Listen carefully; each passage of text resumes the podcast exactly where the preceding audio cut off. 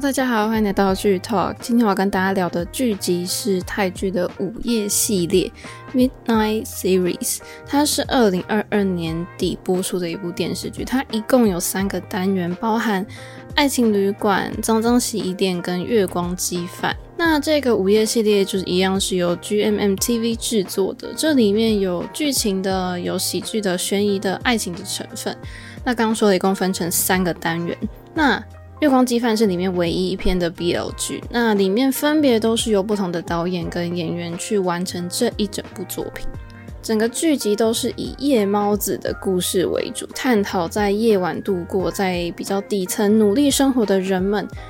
他们有点像是社会边缘人。然后里面有三部三个单元嘛，就等于三个故事，那观看的感觉都不一样。但是其实都围绕在同一个主题上面，会讲到包含有钱人跟穷人的差距，就是其实最大的就是钱的问题。那我们都知道，以出产 BL 闻名的这个 GMNTV 可能是因为受到其他平台的影响吧。最近他们在除了在 BL 题材上越来越多元之外，除了基本盘的校园系列，其他的职业路线或是 BG 的剧也越来越多。那像这一次推出的午夜系列，从名字听起来，你大概就可以知道说，属于比较大人系风格的一个路线。那我今天会把三个单元都分别跟大家介绍跟讨论。那首先就先来跟大家谈一谈午夜系列之《爱情旅馆》，是由默默导演执导的，那是由 Off、Jane、Louis 跟 Mon 的主演。那就直接来介绍他的主要人物，由 Off 饰演的 Mot。Mot 呢，他是一个很有想法、很聪明，但是我觉得又有点衰的人。就他想要走捷径赚大钱，那其实是因为他就是看到他的妈妈就过劳过世，然后那他妈妈的公司就来付他封口费，他就突然意识到说，每个人身上好像都被贴了一个价钱的标签，那因此他就想要赚大钱。与其说那个是封口费，就是。反正就是公司用来打发你的嘛。那接下来要讲到的人物就是 Jane 饰演的 Kate。其实我觉得很少有，就算是泰剧，很少有剧会提及性工作者或是皮条客。那 Kate 她就是一名性工作者，她是一个很容易心软，然后她很心地善良的一个女孩。她就一直帮助她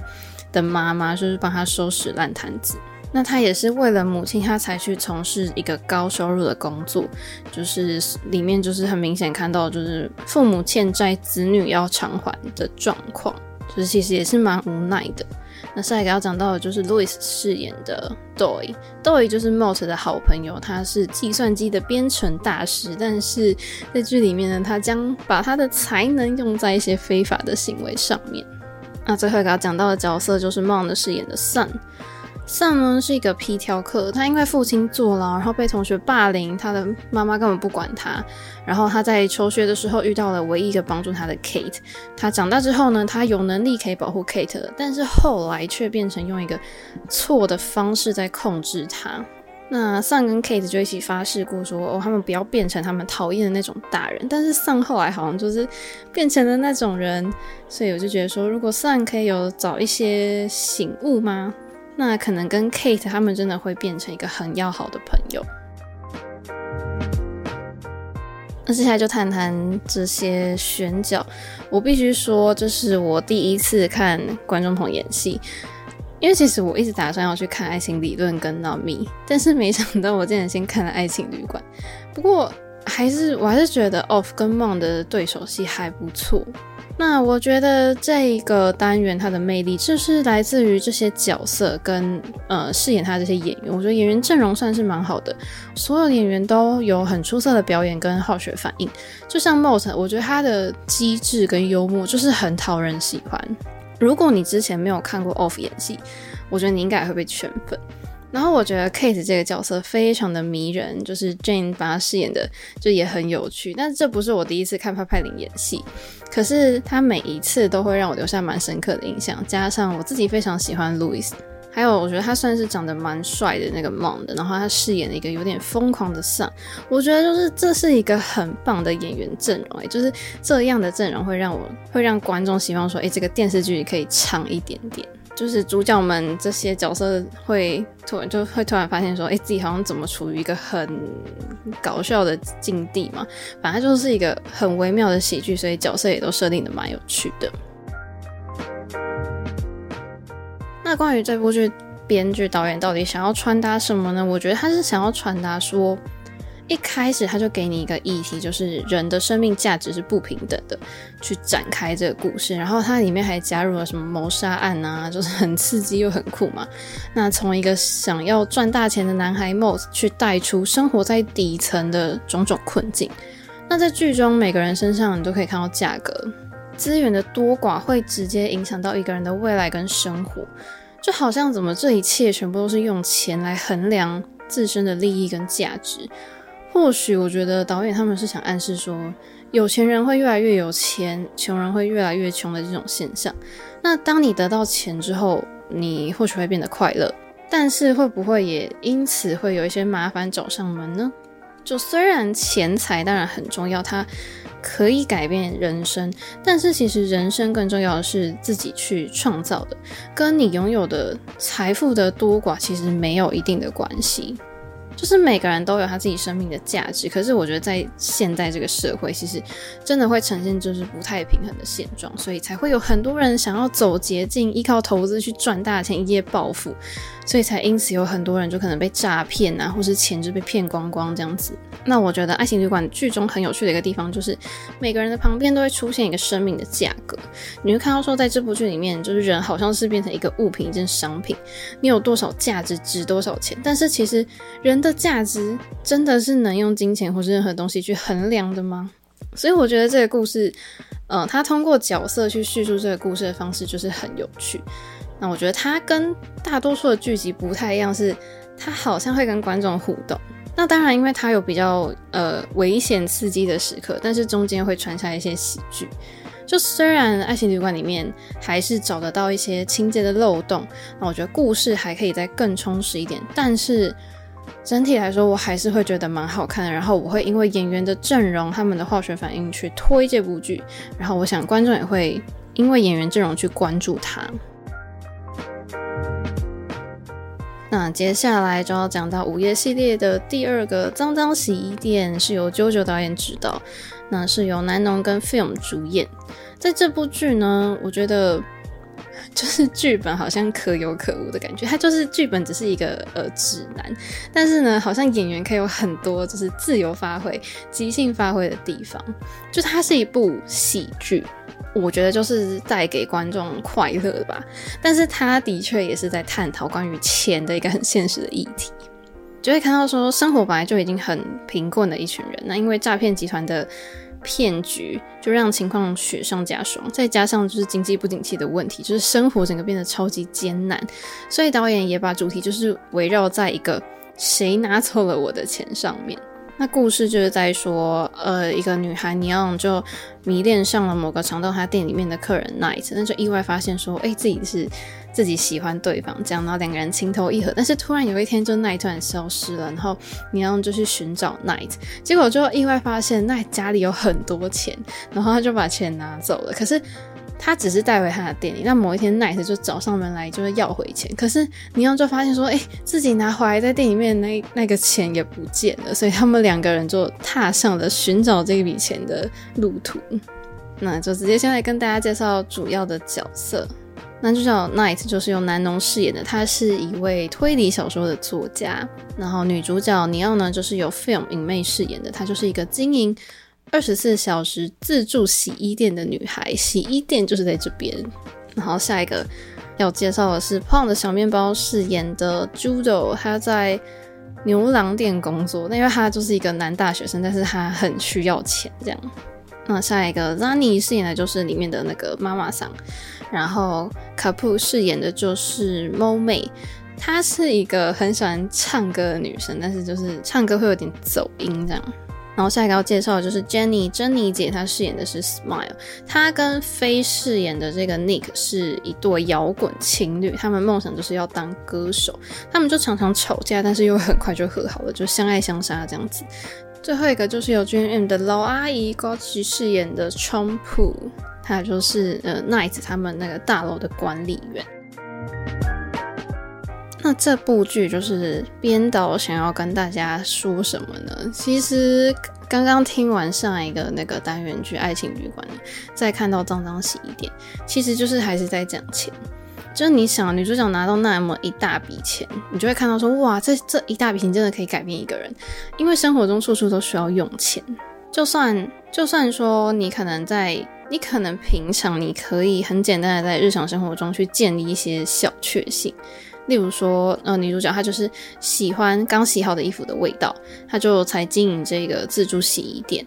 她就只要闻到那个衣服的味道，就会觉得哇，好幸福，好开心哦。但是她同样也需要钱去还她的助学贷款啊。所以当她发现她喜欢的 Nice 家里面有一大笔钱的时候，她在心里就有挣扎过一下，她再把，然后她就把钱拿走。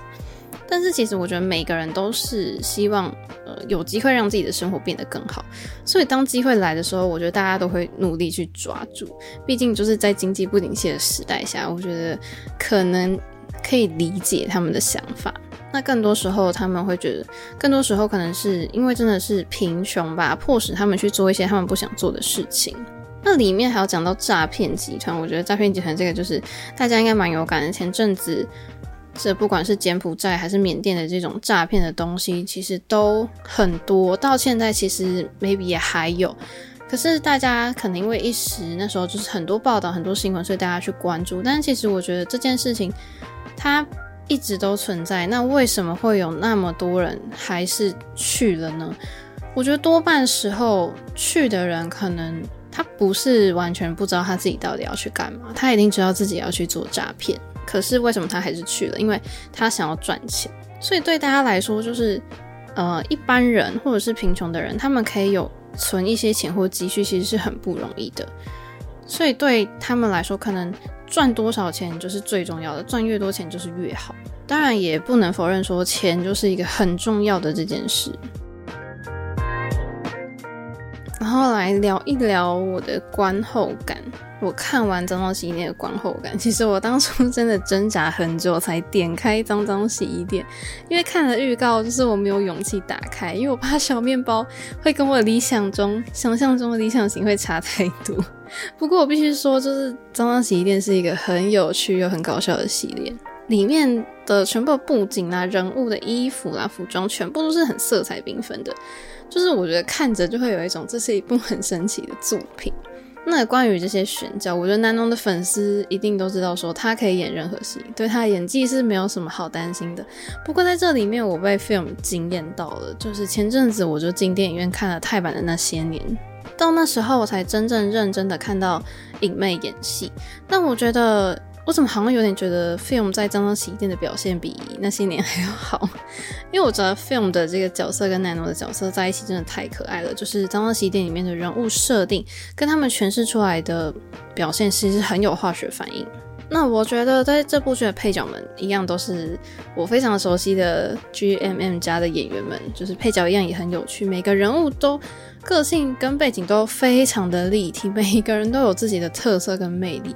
那这也是我第一次看小面包演喜剧，就真的是跟他之前的角色完全是非常不一样的。就至少他在这部剧中展现了他的 sexy 跟舞蹈。就虽然说我觉得情节上可能不能说它有多特别，甚至有一些情节就是很荒谬，但是我看完我还是会推荐这个系列，因为这部剧。就是让你这部剧有一个有趣的地方，是可以让你在非常神奇的情景当中，让你看到说你你在其他部剧里面认识然后很喜欢的演员们的不一样的一面。然后因为导演就设定了一个谜团嘛，到底钱被谁拿走了，让观众跟着主角去破案。那我就很喜欢这种氛围。就是不过里面也是会有泰剧会让你看到脚趾抠地的那种尴尬感。可是我觉得《脏东洗衣店》它注重的就是喜剧的部分，所以。大家不要太在意它的故事情节，就是看你可不可以 get 到，就是导演在系列里面使用的幽默感或好笑的地方。好，最后终于到了午夜系列之月光鸡饭了。这个是午夜系列里面我最喜欢的单元。那故事就是在说，有一间由 Jim 叔叔经营的油鸡饭店，就是里面还有 Jim 的侄子李明。还有一个员工 Salen，有一天呢，Jim 就遇到了在店里面遇到了让他感到心动的顾客文，但是因为有很多的阻碍，使得 Jim 他无法去对文敞开心扉去接受这段关系。还有就会讲围绕在 Jim 身边各种关于亲情爱情的故事。那就直接来介绍主要人物。那刚刚讲到的 Jim 呢，就是由 Earth 球哥饰演的，然后文就是由 Mix 慧慧饰演的。那接下来要介绍的角色是由考堂饰演的盖帕，然后 First 就是饰演阿烂，然后接下来还有 Gemini 饰演的 Heart，跟小四 Fourth 饰演的李明，还有 Mark 妈妈酱饰演的 Salen，还有 Will 饰演的 Pure。其实我自己算是 GMM 的忠实粉丝嘛，然后 Earth Mix 已经是第三次合作了，就是我相信他们两个不管是。在活动上，或者是私底下，他们的相处时间真的非常多，就甚至我都说球哥就是住在慧慧家里。那我觉得自然而然，就他们两个之间的化学反应就是会非常的强。但其实不光是 CP 的那种化学反应，我觉得他们两个人的演技跟过去的作品相比，我觉得是进步很多的。但是如果要说唯一可以吐槽的，就是我觉得球哥无论如何都不像一个看起来像四十岁的人。好，那在这部剧里面，我要特别提出来的，当然就是 Gemini 跟 Fourth，就是他们真的好会演戏，很爱他们诶、欸。就是这部剧其实是在我的会长大人之前拍的，只是比较晚播出来。那小四在里面饰演的李明呢，他就是一个呃，在一个很严格的学校升学的制度下的一个受害者嘛，可以这样说嘛，因为。就感觉他一开始他就是被别人强加给他，就是要他走一条路，可是他其实不想要，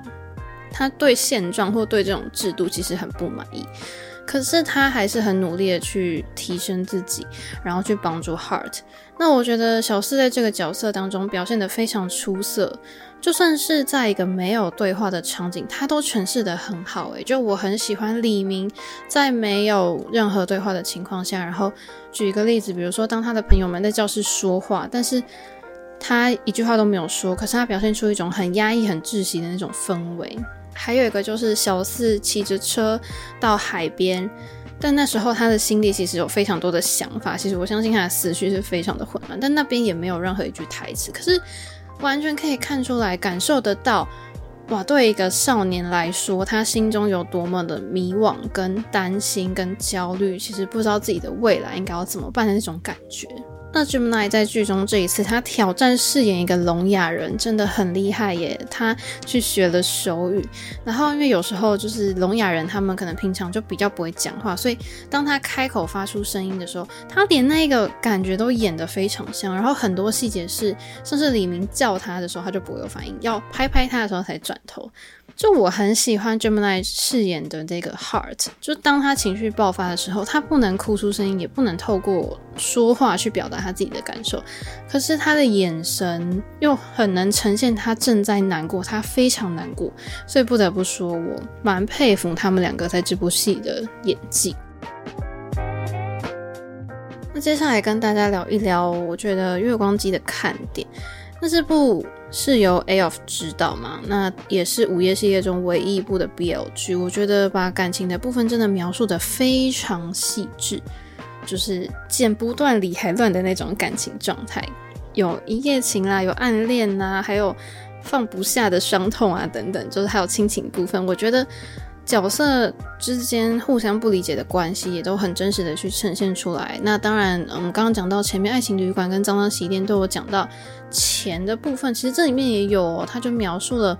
穷人的困境，像是大型企业想要在这边建设东西，需要拆迁附近的房子，或是诶有人突然怀孕了需要用到钱，其实这些都和钱有关系。那我觉得真的是总体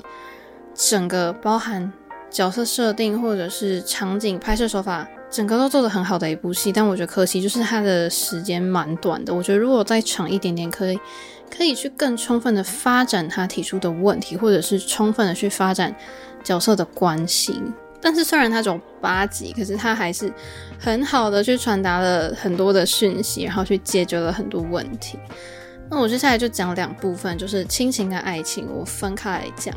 其实亲情呢。应该说，生活中我们人们会遇到各种情感爱情亲情就是所有情感当中我觉得最困难的。但其实你仔细去想一想，仔细去看，它其实并不难解，只是因为遇到了人，让它变成复杂了。在亲情当中呢，你可能会有不被理解或是感到压力的时候，因为家长就是对孩子会有期待啊，然后会在呃你已经长大了跟你还小这两种想法当中去产生矛盾。就是可能家长替孩子做决定的时候，就会因为说啊、他太年轻了，但是家长又同时希望哦我们期待孩子去做什么的时候，又会觉得说他已经足够成熟了。所以我们可以看到，在剧中，就是 Jim 对他的侄子黎明，他的期望很大，但是听到说他想要去国外半工半读的时候，就很不理解啊，就觉得说他怎么这么固执啊，然后怎么这么爱跟别人吵架。但是其实文就很一针见血的跟 Jim 说，那其实也是说明你不愿意好好的去听李明的想法。因为 Jim 从来都没有好好的坐下来听李明他到底想要什么，所以我觉得文的角色也是李明跟 Jim 之间的调和剂。因为也可以看到李明其实更愿意跟文说出他心中的想法。那还没有看剧的朋友们，我觉得你在看的时候，你可以稍微去注意李明跟他妈妈的相处，就是可以看到跟 Jim 是不一样的东西。我就不说太多，因为我觉得自己去看的话会更有感触。不过就是 Jim 跟黎明的故事线，其实也是在提醒观众，年龄可能就是一个数字。很多人其实是可以互相学习，就是不管年龄如何，你可以去成为更好的自己。就像 Jim 都说，他从黎明身上学习到很多。当然，我觉得说在现实生活中，呃，这样说起来很简单，可是做起来是很难啊。可是我觉得大家还是可以透过戏剧去反思自己。那在剧中呈现亲情的另外一部分就是 Heart 的故事，因为刚刚前面有讲到 Heart 是一个聋哑人嘛，但是他并没有因此自暴自弃，他是其实很想要努力依靠自己去过生活，他只是想要被当成正常人一样，但是他的父母可能就会很担心他的安全啊，让他只能待在家中，直到 Heart 遇到黎明，他才终于有一个朋友。那在一次偶然的机会之下。就 Heart 也终于可以对他的父母亲说出他真实的想法。其实我觉得父母有没有想要试图去了解孩子的世界，其实很明显，或者是你只是其实想要给予孩子自己认为最好的东西，会觉得说我要对你的人生负责。但是其实孩子只是希望自己的人生可以有选择的权利啊，就算。我自己选择的不好，但那还是我选择的，那还是我想过的生活。因为其实每个人的幸福都是不一样的，所以其实在这边也可以看到 Hart 跟他妈妈之间的冲突。那其实我觉得导演又很巧妙的在剧情的发展上面为观众准备了惊喜，像是在第七集里面，你就会看到说，哎，Hart 的。爸妈怎么已经可以用手语跟 Hart 交流了？这表示说，其实他的父母已经从错误中去学习，选择更加重视跟理解他们的儿子。那接下来就谈到爱情的部分喽。其实我觉得必须说，第一集一定就让大家留下很深刻的印象，因为第一集的开头就是两个陌生人对彼此就一见钟情吧。然后文旦就借着酒醉啊，就装喝得很醉，然后就顺势发生了关系，一路从呃 Jim 的店里面到 Jim 的房间。那其实我觉得他们两个人的画面，或是他们两个人从店里到家里的这个过程，我觉得整个画面是充满非常强烈的暧昧的那种情感。两个人在街上的那种接触，都是无意间的。碰到啊，就是导演用这种方式来处理，比如说两个人就散步，然后走的过程当中，就手指就会不经意的这样碰啊碰啊之类的。但是其实当两个人他们，比如说在家里面，他们就脱衣服的时候，他们其实并没有真的有任何太多、太过、太 over 的接触，就是也其实也还没有接吻，就只是就看起来有点像蜻蜓点水式那种亲热的时候，我觉得整个画面的处理就是非常的。暧昧就是情绪是拉得非常高的，就是哎呦，真的很会拍啊！就是它充满了紧张啊，然后欲望啊，还有那种焦虑的感觉。那除此之外呢，我觉得爱情当中可能最复杂的部分就是里面掺杂了各种亲情、友情，就可能像文跟她的前男友阿兰。但是我觉得 Jim 真的是我最觉得心疼的角色，因为他的经历可能让他变成一个没办法好好去正视对别人的感情。就是他心中的执念还没放下，执念就会让我们困在过往。诶，怎么直接变成不良执念清除师的部分？好，不管，反正就是里面他有一句台词，就说。我们年纪越大，其实伤疤就越难愈合。其实时间并不会治愈什么，它只是不停的在往前而已。如果你想要治愈它，其实最好的方式是面对它。我超级喜欢导演这一次在这部剧里面所想要表达的东西，就是亲情描述的好到位，然后每个人都嗯恰如其分的演出。我觉得好像已经不像是在戏剧里面，而是一个真实生活的日常。还有爱情啊，就是喜欢同性，其实并没有错，就也不是什么任何养育者的问题。喜欢就是喜欢，你就勇敢去承认自己的真心。